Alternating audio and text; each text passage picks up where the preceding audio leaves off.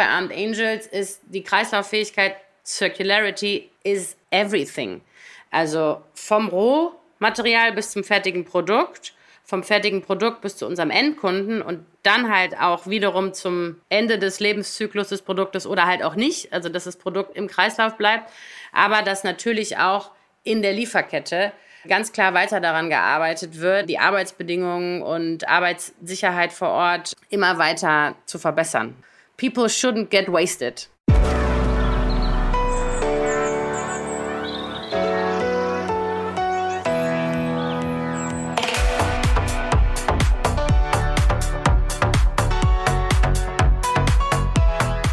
Hallo und herzlich willkommen zu Let's Live Clean, dem Podcast von EcoWare.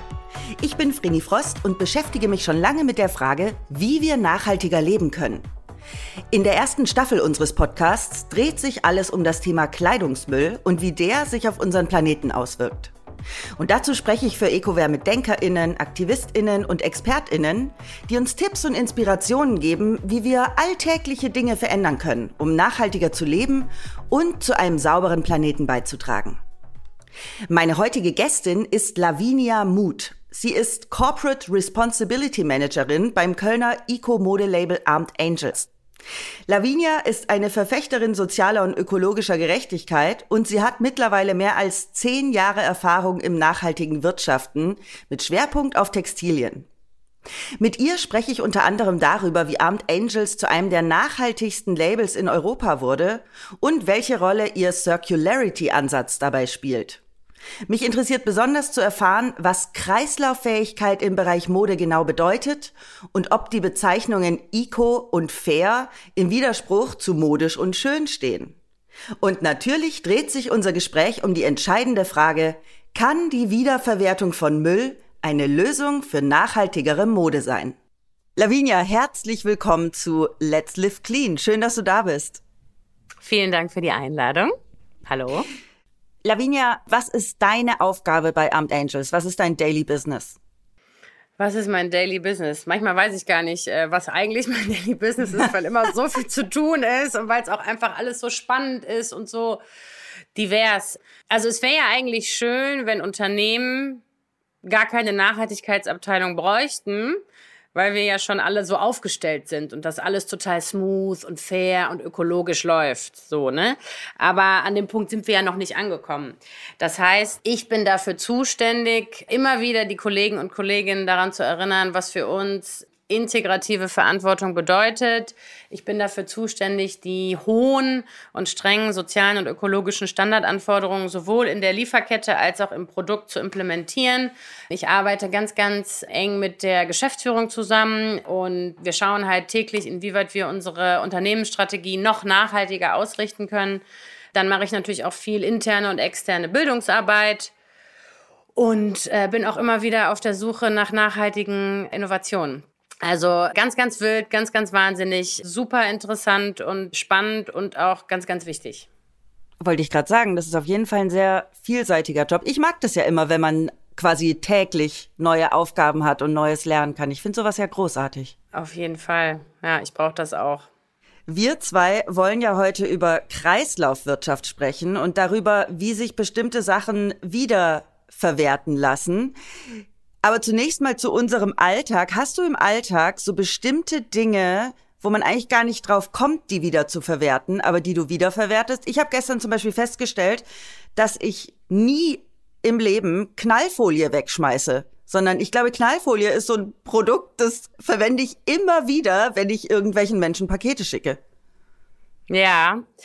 Also ich habe selbst persönlich vor ein paar Jahren äh, nur noch auf Stück Seife umgestellt, weil ich halt auch Plastik Müll und weiteren Verpackungsmüll halt irgendwie vermeiden wollte. Und ich sammle diese kleinen Seifenreste weil irgendwie bleibt ja immer was übrig und dann ist ja, das dieses auch nicht Mini-Stück, so was man am Ende hat. Genau ja. und irgendwie kann man sich nicht mehr damit waschen, weil es irgendwie nur noch so ein Gefussele ist und äh, die sammle ich und bereite die wieder auf mit Rosenwasser und da kann man ganz easy quasi aus den Seifenstückresten eine neue Seife machen. Und die gießt du dann in so ein Förmchen? Genau, die gieße ich in ein Förmchen, beziehungsweise ich mache das in diesen Förmchen von der Eiswürfel. Ja, geil. Siehst du? Ja, voll gut mega, und super mega easy. Tipp. Voll geil, da habe ich gleich zu Anfang einen super Tipp bekommen. Aber jetzt gehen wir wirklich zur Mode und du arbeitest bei Armed Angels. Armed Angels ist so eine der ersten Eco- und Fair-Marken, die ich so auf dem Markt kennengelernt habe. Und Armed Angels sagt von sich selbst, dass sie angetreten sind, um die Textilindustrie nachhaltig zu verändern. Was ist denn das Besondere an euch und was macht ihr anders? Also ich glaube, das Besondere an uns, das hast du ja im Grunde auch schon selbst gesagt, so wir waren welche der ersten Player auf dem Markt. Also uns gibt's ja jetzt seit fast 15 Jahren, also 14,5 Jahre. Und das Interessante ist, die beiden Jungs, die das Unternehmen gegründet haben, der Martin Höfeler und der Anton Jurina, die hatten überhaupt gar keinen textilen Background und wollten im Grunde ein Social Business gründen. Und die eigentliche Idee war, T-Shirts zu verkaufen und mit einem Großteil der Sales-Einnahmen in wohltätige Zwecke zu spenden. Und im Zuge des Schreibens des Business-Konzeptes ist denen halt erstmal aufgefallen, was für eine dreckige Industrie diese Textilindustrie ist. Und dementsprechend haben sie ihr Business-Konzept geändert und gesagt so, okay, das, was wir uns erstmal auf die Fahne schreiben möchten, ist ein textiles Produkt auf den Markt zu bringen, was halt erstmal als Produkt ethisch korrekt ist. Und äh, so ist im Grunde Armed Angels entstanden vor 14 Jahren und wir waren wirklich die ersten in Deutschland auf dem Markt, die zu 100% Bio- und Fairtrade zertifizierte Baumwolle eingesetzt haben. Und ja, das hat eingeschlagen wie eine Bombe. Und wir sind stetig und ständig am Wachsen. Also jetzt 14 Jahre später, wir machen nicht mehr nur T-Shirts, wie ihr hoffentlich auch alle wisst. Wir machen auch Denim, wir machen Strick, wir machen Webwaren, wir machen Unterwäsche, wir machen Socken. Es kommen in der Zukunft auch noch tolle weitere nachhaltige Produktgruppen dazu. Und äh, ich glaube, dass wir einfach die letzten 14 Jahre unsere Hausaufgaben richtig gut gemacht haben. Und das braucht auch seine Zeit, bis man transparente, rückverfolgbare Lieferketten aufgestellt hat und wirklich einen Überblick über ähm, Menschenrechte, also ne, die Arbeitsbedingungen in den Lieferketten hat, woher kommen die Materialien, unter welchen Bedingungen werden sie hergestellt und so weiter und so fort. Und jetzt sind wir einfach an einem Punkt angekommen, wo wir halt merken, Eco and Fair, nachhaltig reicht halt nicht mehr. Und deswegen haben wir uns jetzt strategisch so aufgestellt, dass wir quasi die riesengroße Herausforderung der Überproduktion und der Generierung von Müll in unserer Industrie angreifen wollen und halt nicht nur Bio-Baumwoll-Shirts auf den Markt bringen wollen, sondern wirkliche Produktionssysteme als auch Systeme und Services dem Kunden anzubieten, dass textile Bekleidung quasi im Kreislauf bleiben kann und dass wir so gut wie keine Ressourcen de facto verschwenden. Öko und fair hat ja oft oder hatte lange dieses Image von ist unmodern. Wie stehst du dazu? Ja, du hast ja gerade schon gesagt, hatte. Also ich finde. Für also mich, finde, ja, das ist jetzt meine ne? persönliche Ansicht ja, auch. Ja, ja, ja. Also sowohl wir bei Armed Angels, aber ich finde auch andere große und kleine Player auf dem Markt äh, haben die letzten zehn Jahre schon gezeigt, dass es auch anders geht. Also dass man nachhaltig produzieren kann und trotzdem modern, dennoch zeitlos. Und unabhängig davon finde ich aber auch, also dieses Wort modern in Bezug auf Fashion, ich weiß halt auch nie, was damit genau gemeint ist. Also was meint man denn jetzt mit modern? Ist es jetzt halt irgendwie so ein Trend, der jetzt irgendwie so ein halbes Jahr anhält? Oder ist es irgendwie eine Richtung oder nicht eine Richtung? Aber ich finde, dass, ähm, dass die Industrie und viele Brands die letzten 10 bis 15 Jahre gezeigt haben, dass es anders geht. Und ich finde auch, dass es nicht mehr aktuell ist. Ich glaube auch, dass mit, das ist ganz spannend, dass du das gerade gesagt hast mit modern, weil ich gerade auch überlegt habe, stimmt, was ist eigentlich modern? Und klar, Fair Fashion und ökologische Mode kann gar nicht jedem Trend hinterherjagen, dann ist sie nämlich nicht mehr nachhaltig und gut für unsere Umwelt.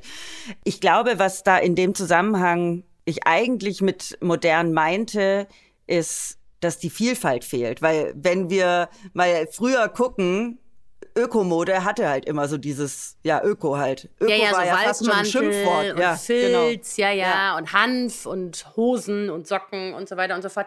Ja, aber ich bin sogar der Meinung, dass ähm, nachhaltige Mode modern ist. Total. Also zum aktuellen Zeitpunkt ist nachhaltige Mode modern. Ja, total. So, und äh, ich hoffe aber, dass es auch weiterhin modern bleibt.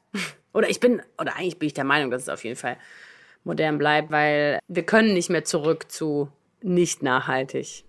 Das gibt's das nicht. Das finde ich auch. Also das darf nicht sein. Stimme ich absolut zu. Ja. Ich finde, gerade styletechnisch habt ihr eure Hausaufgaben richtig gut gemacht. Ich erinnere mich nämlich noch dran, dass ich diese T-Shirts am Anfang überhaupt nicht mochte. Ich fand die Mit so. den Füchsen drauf. Ja, ich fand die so und Standard und ja, das war halt so null meins. Und jetzt ist in meinem Kleiderschrank diverse, das, das Shirt ist Armed Angels, was ich gerade anhab. Ah, ähm, nice. ich habe diverse Jeans von Armed Angels, wobei ich mittlerweile sagen muss, dass ich es schade finde, dass ihr nur bis zu einer bestimmten Größe produziert und irgendwie sind die Größen auch kleiner geworden, weil die Jeans, die mir früher gepasst hat, passt mir jetzt nicht mehr. Nicht mehr, Kann, mhm. kann auch an Corona liegen. Das soll jetzt auch heute gar nicht das Thema sein, aber du hast jetzt gerade gesagt, ihr müsst über Eco und Fair hinausgehen. Was bedeutet überhaupt genau Eco und was ist fair? Ja, das sind so zwei Begrifflichkeiten, mit denen ja also nicht nur die Nachhaltigkeitswelt um sich wirft, sondern heutzutage ja jeder. Ganz, ganz einfach runtergebrochen. Eco steht natürlich für ökologisch. Das heißt, dass man sich bestimmte oder im besten Falle alle Umweltparameter anguckt, also Wasser, Chemikalien, Energie etc. pp. und quasi die Produktion auf eine ökologisch optimierte Produktion umstellt. Das heißt, im Falle von Armed Angels sprechen wir von natürlichen, regenerativen und recycelten Materialien und von Produktionsprozessen, wo keine intentiös schädlichen Chemikalien eingesetzt werden. Und fair ist natürlich eine ganz, ja, das ist ein, ist ein wildes Wort, was ganz, ganz viel benutzt wird. Das soll natürlich für das Soziale und Gerechte sowohl in produzierenden Lieferketten stehen, als auch fair als Unternehmen. Das heißt, äh, wem bieten wir unsere Produkte an, zu welchen Preisen? Also ich persönlich finde etwas nicht oder finde ein Produkt nicht gerecht und fair, wenn es nur einer elitären Gemeinschaft zur Verfügung gestellt wird. Ja, das kann ich nachvollziehen. Und wenn wir jetzt auf das Problem des Kleidungsmülls eingehen, ich habe Mhm. Heute früh noch mal einen Text gelesen, da stand drin, dass alle fünf Minuten eine Million neue Kleider hergestellt werden und dass 90 Prozent unserer Kleidung im Müll landen und dass nur 10 Prozent recycelt werden. Und wenn recycelt wird, dann wird meistens downcycled. Das heißt, es werden Produkte minderwertiger Qualität oder Produkte mit geringerer Qualität und Funktionalität hergestellt. Zum einen stimmt das und zum anderen, wie kann man da neu denken? Weil ihr sagt ja, ihr wollt radikal neu denken, weil Eco und Fair nicht reicht. Also zuallererst mal die Zahlen, die du gerade genannt hast, die kenne ich so nicht. Also zu den Volumina, die ähm, minütlich oder fünfminütlich produziert werden, das kann gut sein. Das hört sich sehr, sehr realistisch an. Zum Anteil globaler Altkleidung, die recycelt wird. Ich kenne nur Daten von der Ellen MacArthur Foundation aus dem Jahre 2015 und da sprechen wir von einem Prozent an Textilien, die wirklich recycelt werden und davon wiederum der Hauptteil ähm, wird downgecycelt. Dazu muss man sagen, dass das Recycling auch nicht ganz so einfach ist. Ne? Ganz kurz bedeutet downcyclen, dass dann daraus, keine Ahnung, Putzlappen und Genau, solche Sachen gemacht Matratzen, werden? Okay. Schuhsohlen und so weiter und so Ja. fort. Genau, genau. Da muss man aber ganz klar zu sagen, dass, also ne, Recycling wird ja auch inflationär genutzt und wird auch inflationär als grün und gut dargestellt. Aber man muss natürlich auch immer bedenken, dass jedes Recycling einen Produktionsprozess und Schritt bedeutet. Das heißt, es werden wieder Chemikalien eingesetzt, es wird wieder Energie eingesetzt, es wird wieder Wasser eingesetzt und so weiter und so fort. Und dann kommt es ein bisschen auf die Recycling-Methode an. Das heißt, ob wir mechanisch recyceln oder chemisch recyceln. Und wenn wir zum Beispiel von Naturfasern sprechen, wie Baumwolle, das ist ähnlich wie bei Papier. Wenn Baumwolle mechanisch recycelt wird, das ist eine Stapelfaser und in jedem mechanischen Recyclingprozess wird die Stapelfaser kürzer. Das heißt, es wird schwieriger, die wieder weiter zu verarbeiten. Also bei Naturfasern ist jeder Recyclingprozess im Grunde ein minimaler Downcycling-Prozess, weil die Qualität der Faser und die äh, Länge der Faser kürzer wird. Und da gibt es zum Beispiel auch Restriktionen oder einfach Limits, so, ne? Genauso wie bei Papier. Also Baumwolle und Papier kann man nach technischem Stand heutzutage ungefähr fünf bis sieben Mal recyceln. Und wie muss ich mir das überhaupt bei so einem T-Shirt vorstellen? Ihr habt ja zum Beispiel ein kreislauffähiges T-Shirt, das Circularity Tee. Was ist das Besondere daran? Also das Circularity Tea ist nicht das einzig kreislauffähige Produkt. Also zuallererst muss man sagen, es wird nie ein, also auf Englisch oder im Angelsächsischen sagt man, there is no circular product. Weil Circularity und die Kreislauffähigkeit ist ein Modell und ein System. Das ist eine, eine Denkschule. Und die Idee der Kreislauffähigkeit oder der Circularity ist, dass man Materialien und Produkte so lange wie möglich bei gleichem Wert behält. Das heißt, ein Produkt ist immer nur ein Recyclingprodukt. Das, was zirkulär oder kreislauffähig ist, ist ähm, das Angebot, der Service, das Modell, das System, was in dem Fall, also in der Textilindustrie, die Brand oder die Lieferanten zur Verfügung stellen.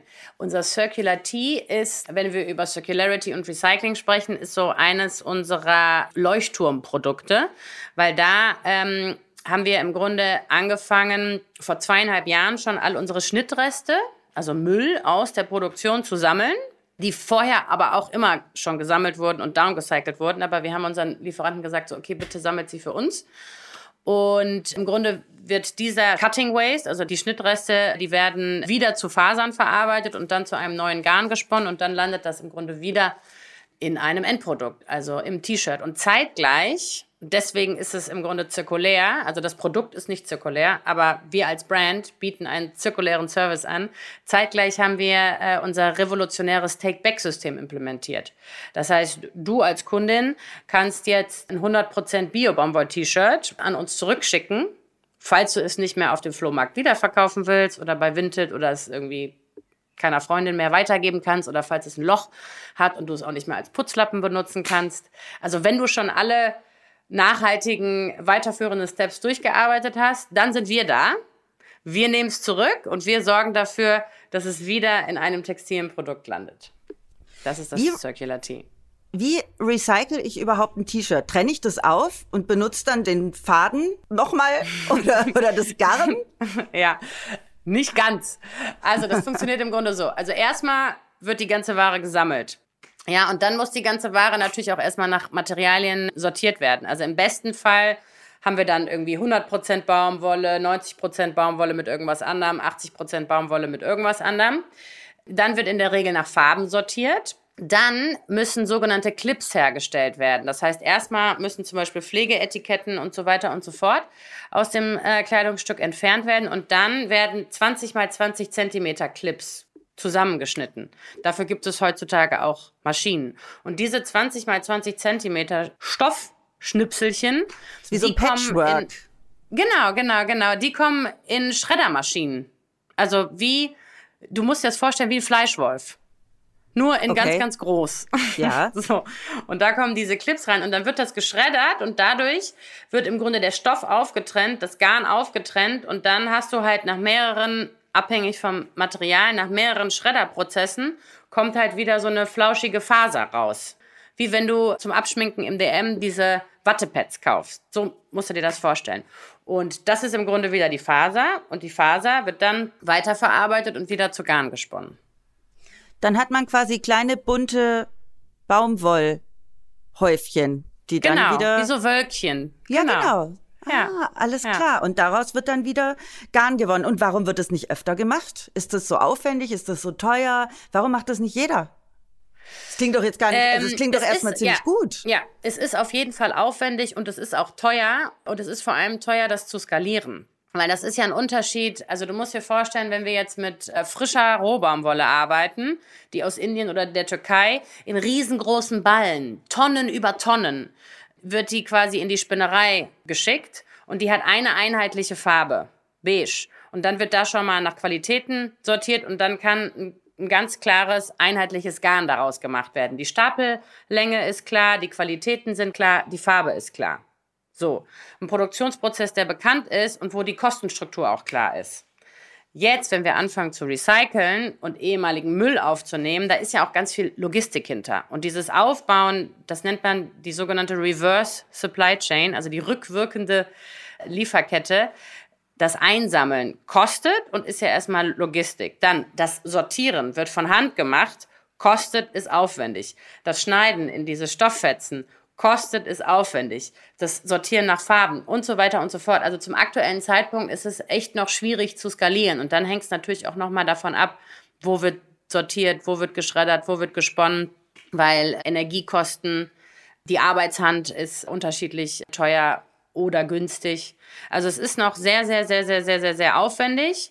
Aber das große Problem ist einfach, dass die Industrie nicht zusammenarbeitet, weil jeder seine eigene kleine Nachhaltigkeitsstrategie hat und jeder irgendwie alleine die Welt retten will. Aber eigentlich müsste eine Bundesregierung oder müssten Regierungen der Produktionsländer zusammenarbeiten, alle Brands zusammenarbeiten. Wir müssten alle gemeinsam zusammen produzieren, sortieren, recyceln und gemeinsam das, wie sagt man, die Kuh aus dem Eis oder vom Eis holen. Ich weiß, was du meinst. Genau. Ja. Warum passiert das nicht? Das liegt an unserem kapitalistischen System, dem natürlich auch das lineare Produktionsmodell gegenübersteht oder quasi Hand in Hand läuft. Ne? Also wir wissen ja alle, dass bei den meisten Unternehmen und auch jetzt gerade in Pandemiezeiten, also der Profit steht halt über allem. Ne? Und jetzt gerade haben wir es jetzt, wie gesagt, wieder durch die Pandemie gemerkt. Es geht jetzt erstmal darum, dass verkauft werden soll, verkauft werden soll, verkauft werden soll, verkauft werden soll. Also der Einzelhandel ist voll mit Ware und anstatt irgendwie eine generische Lösung für den Müll und für das alte System zu generieren, wird jetzt erstmal nur darauf geachtet, wieder die Läden zu bestücken und mehr zu verkaufen, mehr zu verkaufen, mehr zu verkaufen. Aber es tut sich auch ein bisschen was in der Industrie. Also es gibt mittlerweile einige Zusammenschlüsse, Vereinigungen, Associations, wo Brands echt anfangen zusammenzuarbeiten. Und das muss vor allem gerade im kleinen und mittelständischen Segment passieren, ne? weil wir halt nicht auf diese Mengen kommen, dass wir halt so viel Ware zurücknehmen können, dass wir das wieder recyceln können auf eine profitable Art und Weise. Also das Jetzt. meiner Meinung nach ist das der einzige Weg. Also Kollaboration, wir müssen zusammenarbeiten und wir müssen dieses lineare Produktionssystem aufbrechen und ein wirklich kreislauffähiges Produktionssystem implementieren. Jetzt gibt es ja Produkte, die sind kreislauffähiger als andere. Ich denke zum Beispiel an Denim, an Jeans. Äh, man hört ja immer wieder, Denim ist eins der schmutzigsten Produkte eigentlich, weil bei der Herstellung so viel Bleichmittel, Chemikalien und so weiter benutzt werden. Wie schafft man es denn, oder schafft man es überhaupt, eine Jeans- oder Denim-Produktion kreislauffähig zu machen? Ja, und da, ich muss dir auch erstmal direkt zu Anfang an ähm, widersprechen. Die Denim-Industrie hat ein ganz, ganz, ganz, ganz schlechtes Image, zu Recht. Aber es hat sich auch sehr, sehr viel die letzten 10 bis 15 Jahre getan. Also sowohl im Baumwollanbau als auch bei der Garnfärbung, als auch in Nähereien und auch in der sogenannten Konfektion und in der Waschung. Ne? Weil Denim wird ja immer, genau, also es wird ja, es werden ja am Ende des Tages nochmal Chemikalien eingesetzt, um halt ein helleres Blau äh, genau. zu generieren oder ja. äh, zu erreichen. Aber Punkt eins, da hat sich erstmal ganz viel getan. Dann Punkt zwei, Denim ist ein Produkt, was viel, viel länger lebt als T-Shirts. Also die ganze Garment Construction, die ist ja schon so quasi aufgebaut, dass es ein Produkt ist, was länger lebt. Also im Gegensatz zu einem T-Shirt lebt eine Denim mindestens zwei, drei Jahre mehr, würde ich jetzt einfach mal aus eigener Erfahrung. Ist ja auch sagen. ursprünglich Arbeiterkleidung gewesen und sollte deswegen auch robust sein. Ja, stimmt. Genau, genau. Deswegen, also ich finde immer, der Denim-Industrie wird so ein bisschen, also ich finde das nicht so fair. So, ne? Weil eigentlich wird ein Produkt produziert, was lange hält. Und es hat sich auch echt die letzten 10 bis 15 Jahre viel in der Industrie getan. Das heißt aber immer noch nicht, dass die Mehrzahl der global produzierten Denims unter ethisch korrekten und ökologisch akzeptablen Bedingungen passiert. Und im Grunde, wenn eine Denim ganz klassisch, wie wir sie Denim kennen, aus 100% Baumwolle oder 100% Bio-Baumwolle gefertigt wird, dann sprechen wir von einem Monomaterial. Das heißt, das Material hat nicht noch irgendwie 10% Elastan oder Polyester und so weiter und so fort äh, drin. Und dementsprechend ist es auch super mechanisch recycelbar. Also für mich ist die Denim ein absolutes Vorzeigeprodukt, was man kreislauffähig machen kann. Da, wo es eine große Herausforderung gibt, ist der Anteil der recycelten Fasern im Stoff, weil die Denim halt robust sein soll. Ne? Und wie ich vorhin schon erklärt habe, mit jedem mechanischen Recyclingprozess wird die Stapelfaser ein bisschen kürzer bei äh, Baumwolle. Deswegen ist es zum aktuellen Zeitpunkt noch sehr, sehr utopisch, zum Beispiel eine Denim in anständiger Qualität, also aus einem robusten, guten Stoff mit zum Beispiel einem Recyclinganteil von 100 Prozent zu machen. Also wir haben ja jetzt auch eine neue Denim gemacht. Die heißt auch Circular Denim, weil wir auch ein Take-Back-System für Denims implementiert haben. Und da haben wir jetzt 20 Prozent recycelten Baumwollanteil aus Schnittresten mit drin. Und das war erstmal für uns qualitativ akzeptabel. Und jetzt in der Zukunft versuchen wir das quasi abzuscalen und den Recyclinganteil größer zu machen und da noch mehr nach vorne zu schieben. Bei der Circular Denim habe ich gesehen, dass die mit streng limitiert betitelt sind. Warum das? Also sollte nicht eher der Anspruch sein, möglichst viele KonsumentInnen damit auszustatten? Ja, voll. Also immer. Aber ich meine, klar, also wenn wir, wenn wir über Produktion und Produktionsvolumen sprechen, dann clashen da natürlich ganz, ganz viele Seiten aufeinander. Ne? Also grundsätzlich, wenn wir über Skaleneffekte in der Betriebswirtschaftslehre äh, sprechen, also Economies of Scale. Natürlich, wenn wir auf Masse gehen, dann wird natürlich auch die Produktion der Produkte wird günstiger und wir können es noch mehr Leuten zur Verfügung stellen. Die Circular Denim, ähnlich wie das Circular Tea, ist natürlich eins dieser Leuchtturmprojekte. Und wir können natürlich auch nur so viele Denims herstellen, wie viele Schnittreste wir haben. Also haben wir erstmal über sieben Monate zweieinhalb Tonnen Schnittreste gesammelt, um diese dann wieder zu recyceln. Und jetzt müssen wir erstmal gucken, das ist ja auch das Spannende an dieser Kreislauffähigkeit, inwieweit macht der Kunde mit? Weil im Grunde wird der Kunde ja neuer Rohmateriallieferant, indem er ne, die Ware an uns zurückgibt oder eventuell auch weiterverkauft oder weitervermietet und so weiter und so fort. Und wir müssen jetzt gucken, äh, A, wie das beim Endkunden, bei der Endkundin ankommt und inwieweit wir natürlich weitere gebrauchte Denims als auch Schnittreste einsammeln können. Dennoch muss ich sagen, weil wir jetzt gerade sehr, sehr viel über Recycling sprechen und das so ein bisschen gleichsetzen mit äh, Kreislauffähigkeit, das finde ich problematisch. Also dieses Recycling sollte aus Sicht der Nachhaltigkeit natürlich der allerletzte Schritt, der aller, aller, allerletzte Schritt sein. Also bevor wir ein Textil zurückgeben, damit es recycelt werden kann, sollten wir dafür sorgen, ob wir vielleicht noch nicht noch mal einen anderen Nutzen dafür finden, ob wir es nicht noch mal weiterverkaufen können, ob wir es nicht noch mal irgendwie weiter spenden können oder verschenken können, weil again jeder Produktionsprozess nutzt wiederum Wasser, Chemikalien, Energie.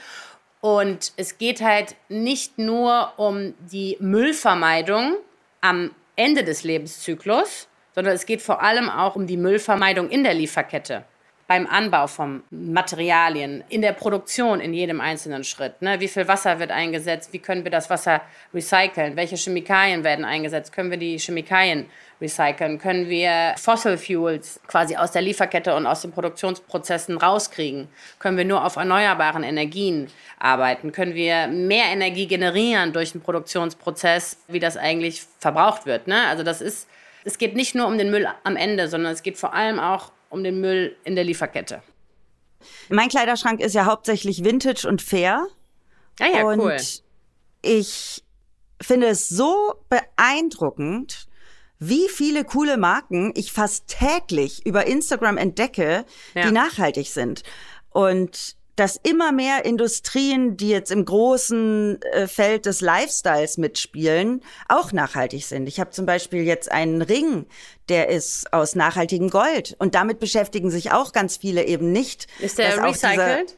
Genau. Oder aus fair gehandeltem. Ja. Mhm. Die haben beides. Die haben recycelt und auch fair gehandeltes Gold, was mhm. vielen ja auch gar nicht bewusst ist, dass das ja nicht nur Kleidung ist, sondern auch diese ganzen Accessoires, die man mit sich rumschleppt.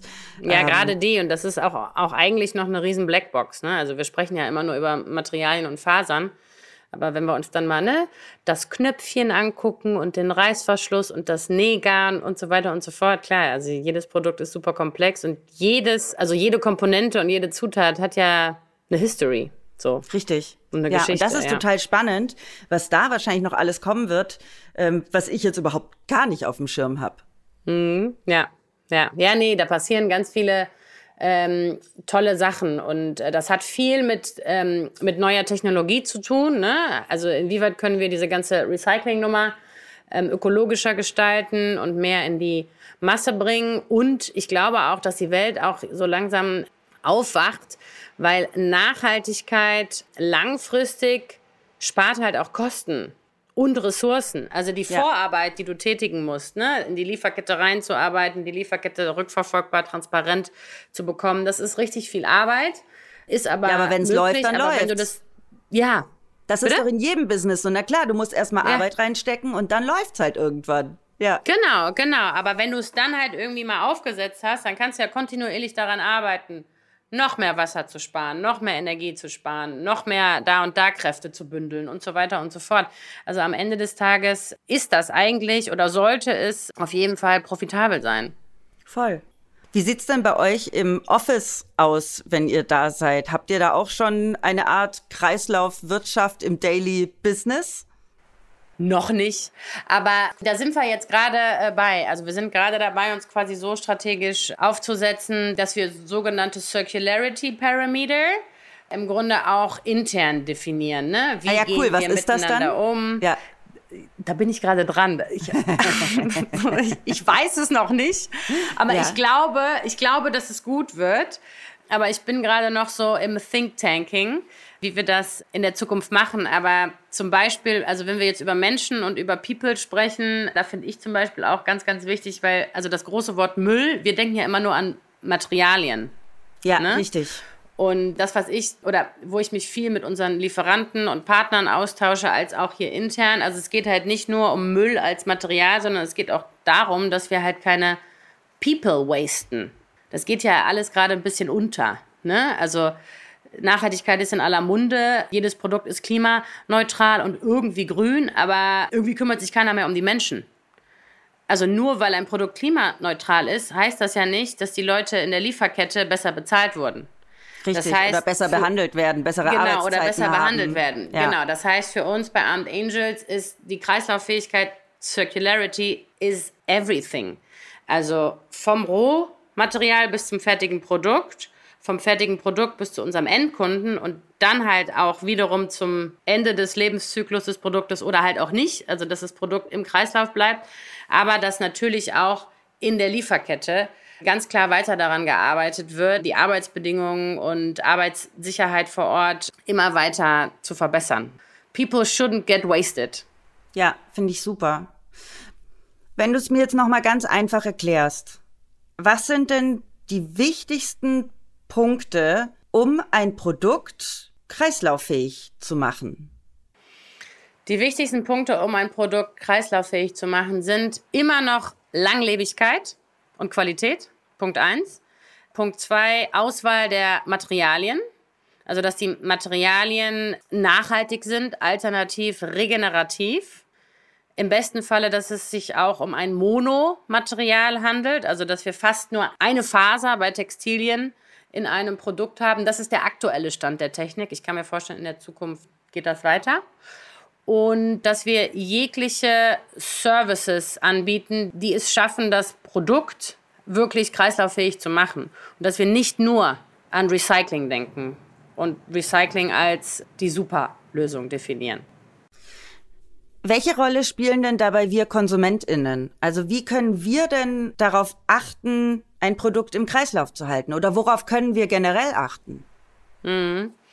Also das geht ein bisschen äh, wieder in die gleiche Richtung, so ne? Langlebige, zeitlose, qualitativ gute Produkte kaufen, pflegen, Produkte pflegen, richtig waschen, etc. pp und dann auch eigene Lösungen implementieren. Ne? Nur weil Armed Angels jetzt ein Take-Back-System implementiert hat, heißt das ja nicht, dass du jetzt dein T-Shirt direkt an uns zurückschicken musst, wenn du es nicht mehr trägst. Weil die nachhaltigere Lösung wäre ja, wie gesagt, wenn du es irgendwie weiter verschenkst oder nochmal weitergibst. Mit dem Tipp dann, übrigens, wenn du das nicht mehr tragen kannst oder wenn es ein Loch hat oder wenn irgendwas anderes ist, dann kannst du das wieder an Armed Angels zurückschicken. Im Grunde immer wieder das Gleiche. Wir müssen halt wirklich dahin kommen, dass wir einfach, einfach bewusster konsumieren. Und ich bin der festen Überzeugung, dass wir eigentlich alle wissen, dass wir das alle besser machen können.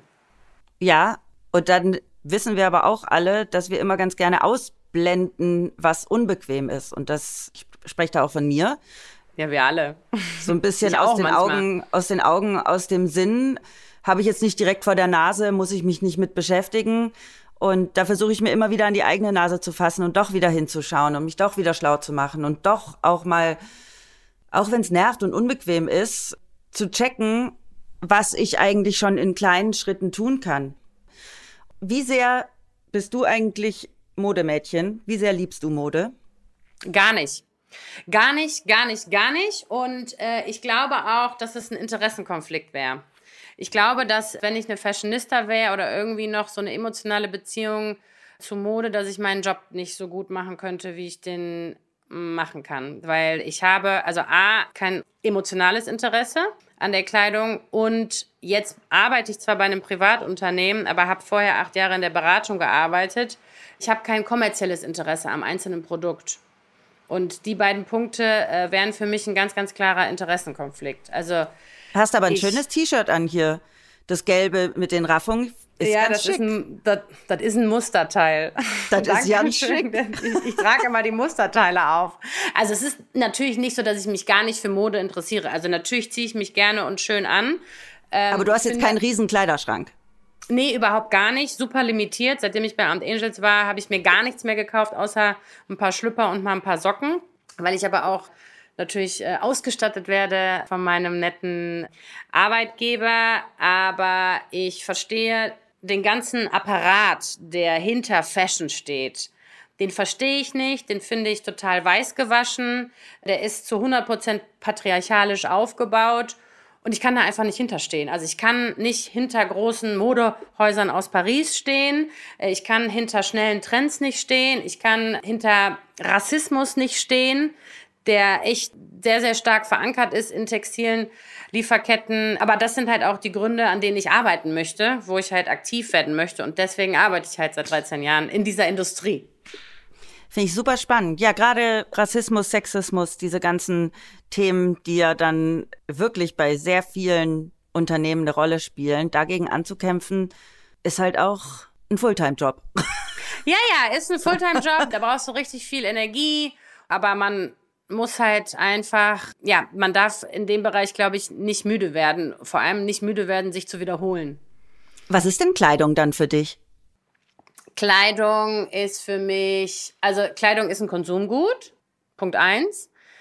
Kleidung ist Deko, also ich habe ja gesagt, also ich ziehe mich schon gerne und gut an. Und Kleidung, also das, was ich an Kleidung ganz, ganz spannend finde, wie sagt man auf Deutsch, Artisan. I like artisanal fashion, also alles, was quasi mit indigener Handwerkskunst zu tun Genau. hat. Ja. Das finde ich ganz, ganz, ganz, ganz spannend, weil ich glaube, dass wir da auch produktionsseitig und nachhaltigkeitsseitig sehr, sehr, sehr, sehr, sehr viel von lernen können. Weil im Grunde, wenn wir ein Auge auf indigene Bevölkerungsgruppen haben, die leben ja im Einklang mit der Natur. Ne? Da wird nicht mehr oder weniger angebaut, wie sie eigentlich brauchen und dementsprechend auch nicht verarbeitet. Und da geht ja ganz, ganz viel Tradition und Kunst und Handwerk in die manuelle Produktion rein. Und das finde ich ganz, ganz spannend. Also da werde ich dann zum Beispiel auch schwach. Also wenn ich irgendwie am Reisen bin und da irgendwas Schönes, Handwerkliches finde, da gebe ich dann gerne auch viel Geld für aus. Und dann pflege ich das auch über Jahre hinweg. Was ich mich jetzt im Moment frage, ist Müll, Mode. Ich rede hier so, so oft immer vom Kampf gegen den Kleidungsmüll. Wenn wir jetzt aber den richtigen Müll haben, könnte das die Lösung des Problems sein? Also ich glaube, dass wir Müll neu definieren müssen. Weil zum aktuellen Zeitpunkt, wenn wir über Müll oder über Waste sprechen, dann ist das ja in der Regel etwas äh, Giftiges, was der Natur und unserem Planeten nichts Positives mehr geben kann. Und es fängt halt erstmal damit an, dass wir die Begrifflichkeit Müll oder Waste oder wie man es auch immer nennen mag, neu definieren. Und das fängt auf einer politischen Ebene an. Also zum aktuellen Zeitpunkt haben wir in der Textilindustrie die große Herausforderung, dass wir gerne diese rückwirkenden Lieferketten implementieren würden, aber auf politischer Ebene also die Müllentsorgung wird zum Beispiel in Deutschland kommunal geregelt und in anderen Ländern ist das auch. Also es gibt überhaupt gar keine Harmonisierung der Begrifflichkeiten, der Standards, was als gefährlicher Müll definiert wird, was als nicht gefährlicher Müll definiert wird und so weiter und so fort. Das heißt, die Strukturen, das System ist noch gar nicht bereit. Wir reden hier ganz viel über Circularity und das Aufbrechen von einem linearen Produktionsmodell. Wir können ganz viel darüber sprechen, aber die Politik muss halt echt jetzt mal zu Potte kommen und uns den Weg ebnen, dass wir das halt auch wirklich, wirklich, wirklich machen können. Also zum Beispiel darf man zum aktuellen Zeitpunkt in die Türkei keine Altkleider importieren. Das heißt, eigentlich hätten wir jetzt die Chance gehabt, die letzten zwei, drei Jahre mit unseren Spinnern in der Türkei tolle rückwirkende Lieferketten aufzubauen. Aber man kann zum aktuellen Zeitpunkt keine Altware in die Türkei importieren. Also sowas fehlt halt auch. Ne? Und das sind natürlich so Industry Insights, äh, die man nicht einfach so lösen kann. Und ich persönlich bin immer, also ich finde das immer ganz, ganz schwierig, den Endkonsumenten und die Endkonsumentin halt irgendwie als den oder die Böse darzustellen. Weil am Ende des Tages sind wir Privatunternehmen diejenigen, die die Verantwortung haben, ethisch korrekte Produkte auf den Markt zu werfen. Und wenn wir eine Firma sind, die halt wirklich eine Transformation und eine positive Transformation sowohl in, in unsere Industrie als auch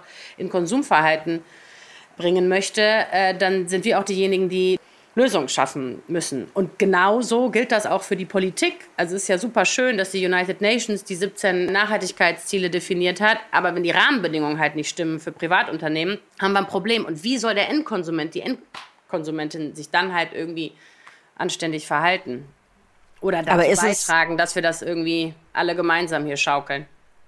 Das hört sich an wie so eine Riesenhürde, die es oder mehrere Riesenhürden, die es zu überwinden gilt. Ich frage mich gerade all die Aspekte, die du sagst. Es gibt so viele einzelne Unternehmen, die alle ihre eigenen Nachhaltigkeitsansätze haben. Dann gibt es die Politik, dann gibt es natürlich so viele verschiedene Länder mit so vielen verschiedenen Vorgaben. Ist es denn überhaupt realistisch, dass wir auf lange Sicht da was hinbekommen? Also ich bin der Meinung, es muss realistisch sein, weil sonst können wir die ganze Nummer hier auch lassen. Also natürlich, also auf jeden Fall. Also wir dürfen auf gar keinen Fall aufhören zu denken und aktivistisch unterwegs zu sein. Und ich glaube, es gibt halt einen riesengroßen Unterschied. Also es gibt einmal diesen individuellen Aktivismus. Das sind diese kleinen Dinge, die wir täglich machen können, wie wir drüber gesprochen haben. Seifenreste recyceln, keine Plastiktüten mehr äh, benutzen und so weiter und so fort. Ich glaube, das ist ganz, ganz wichtig für unsere innere Ethik und auch für unsere Everyday-Moral. Ich als Nachhaltigkeitsexpertin kann aber sagen, dass das jetzt nicht den großen Wandel bringt. Ne? Das ist gut für, für die eigene Motivation, jeden Tag die Welt ein bisschen positiver und liebevoller zu gestalten. Und dann auf der anderen Seite gibt es halt den kollektiven Aktivismus. Und da, glaube ich, können und müssen wir alle noch mehr machen. Das heißt, wir müssen mehr auf die Straße gehen. Wenn Fridays for Future auf die Straße geht, wir müssen noch lauter sein. Äh, Wenn es bestimmte Petitionen gibt, wir müssen noch mehr unsere Stimme erheben. Und genau, also ich, ich bin der festen Überzeugung, dass wir wirklich alle politisch aktiver werden müssen, auch die Privatunternehmen. Und dann, glaube ich, schaffen wir das gemeinsam. Ich finde, das hast du total schön und motivierend gesagt. Und ich finde, das ist jetzt auch ein guter Punkt und ein gutes motivierendes Wort, um unser Gespräch zu beenden. Gibt es noch was, was dir generell auf dem Herzen liegt oder was für uns alle wichtig ist zum Thema Kreislaufwirtschaft? Also ich glaube, dass wir uns einfach alle mehr mit der Begrifflichkeit und mit dem, was wirklich dahinter steht, beschäftigen müssen. Weil in der Vergangenheit hat es viele Ansätze gegeben, um so kosmetisch das lineare Produktionsmodell und das lineare Wirtschaftsmodell so ein bisschen zu reparieren und ein bisschen grüner und nachhaltiger zu gestalten. Aber ich bin der Meinung, wir sind einfach an einen Punkt gekommen, wo Nachhaltigkeit nicht mehr reicht, äh, wo wir wirklich einen Wandel implementieren müssen. Und im Grunde müssen wir uns ein Beispiel an der Natur nehmen, weil die Natur ist kreislauffähig. Ne? Also wenn wir zum Beispiel eine Blume als Beispiel nehmen, die gießen wir, dann wächst die, dann geht sie irgendwann wieder ein, wird ganz klein, die verkümmert ja nicht de facto, aber wird wieder zu Humus und dann wird sie aber halt wieder im besten Falle zu einer Blume oder der Humus nährt halt das weitere System. Und so müssen und können wir äh, unser Wirtschaftssystem und unser Produktionsmodell aufbauen. Das ist möglich. Lavinia, vielen Dank für dieses spannende Gespräch. Sehr gerne. Danke für die Einladung. Ja, unsere Gesellschaft lebt ja eigentlich mehr so das Motto mehr kaufen, kürzer tragen. Das verursacht natürlich auch mehr Müll und dieses Verhalten ist nicht tragbar, wenn wir unseren Planeten erhalten wollen. Was wäre also, wenn Müll nicht nur das Problem, sondern gleichzeitig auch die Lösung wäre? Bei dem Circularity-Ansatz geht es nicht darum, manches zu verwerten, sondern alle Ressourcen im Loop zu halten, was natürlich eine große Herausforderung ist, aber gleichzeitig auch ganz großartig wäre. Denn in einer Circular Economy gibt's keinen Müll, sondern Trash is the resource. Weitere Infos zu Armed Angels findet ihr unter armedangels.com und mehr über das Engagement von EcoWare erfahrt ihr unter ecoware.de. Alle wichtigen Websites, Social Media Kanäle und weitere Infos gibt's natürlich wie immer in unseren Show Notes. Wenn euch die heutige Folge gefallen hat, dann abonniert oder folgt uns, damit ihr keine weitere Folge verpasst. Wir hören uns wieder in zwei Wochen. Ich freue mich auf euch, eure Vreni.